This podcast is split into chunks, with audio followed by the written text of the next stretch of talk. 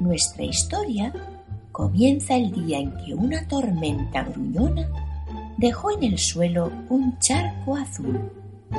Parece algo sin importancia, pero si nos acercamos, si sabemos mirar, resulta que las cosas efímeras y sencillas, como un simple charco, a menudo esconden momentos mágicos, hermosos, tristes o divertidos. Charco azul de Antonio Amago.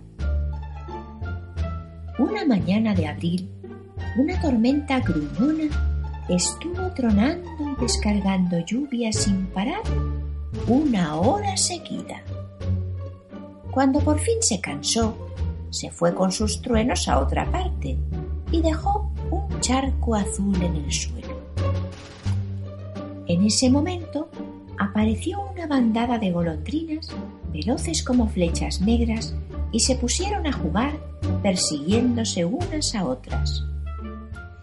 Como venían volando desde África, tenían mucha sed y se pusieron a beber del charco sin dejar de volar, un par de traguitos y a seguir volando. Un instante después apareció un erizo que pasaba todos los días por allí. Un charco en mitad de mi camino. El erizo pensó que lo mejor para atravesar el charco sería cubrirse la cabeza con una hoja para no mojarse. Como veis, no parecía un erizo muy listo. Una hormiga exploradora encontró la hoja al otro lado del charco y decidió que podría serle muy útil. Puso la hoja en el agua, se subió encima y esperó tranquilamente a que el viento la llevara a la otra orilla. ¡Qué hormiga más lista! Poco después llegó una rana verde con sus patas de rana y sus ojos de rana dando saltos. Se puso en medio del charco azul, lista para saltar sobre cualquier mosca despistada que volara sobre su cabeza de rana verde.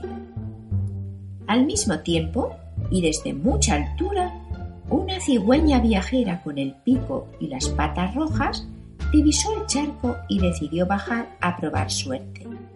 Se posó justo en el centro del charco y la rana, precavida, se escondió bajo el agua porque no quería servir de desayuno a la zancuda de patas rojas. Pero la cigüeña se fue volando enseguida porque vio llegar al cartero pedaleando en su bici a toda velocidad. Se había quedado dormido y llegaba tarde a trabajar. Iba tan deprisa que no pudo evitar atravesar el charco justo por la mitad y se mojó hasta el bigote. El pobre llegó al trabajo tarde y empapado. Entonces llegaron al charquito dos ovejas lanudas, charla que te charla, y con tanto paseo y tanta charla, les entró una sed muy grande y allí mismo se bebieron medio charco. Luego apareció Marcos con un disfraz de corsario, con parche en el ojo, patillas cosidas al pañuelo y poniendo cara de pirata malo. Estuvo jugando un buen rato a los abordajes piratas con sus barcos de papel. A todo trapo. Cuando Marcos se marchó a comer, volvió a aparecer el erizo. Esta vez traía unos palos muy largos debajo del brazo. Cosas de erizos. Entonces se subió a los dos palos, que en realidad eran dos zancos, y encima de ellos atravesó el charco en un periguete y esta vez sin mojarse. Vaya, y parecía tonto.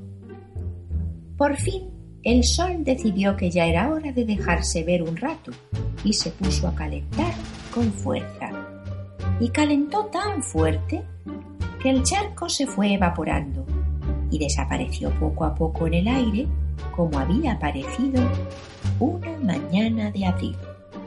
Y colorín colorado, nuestro cuento de hoy se ha terminado.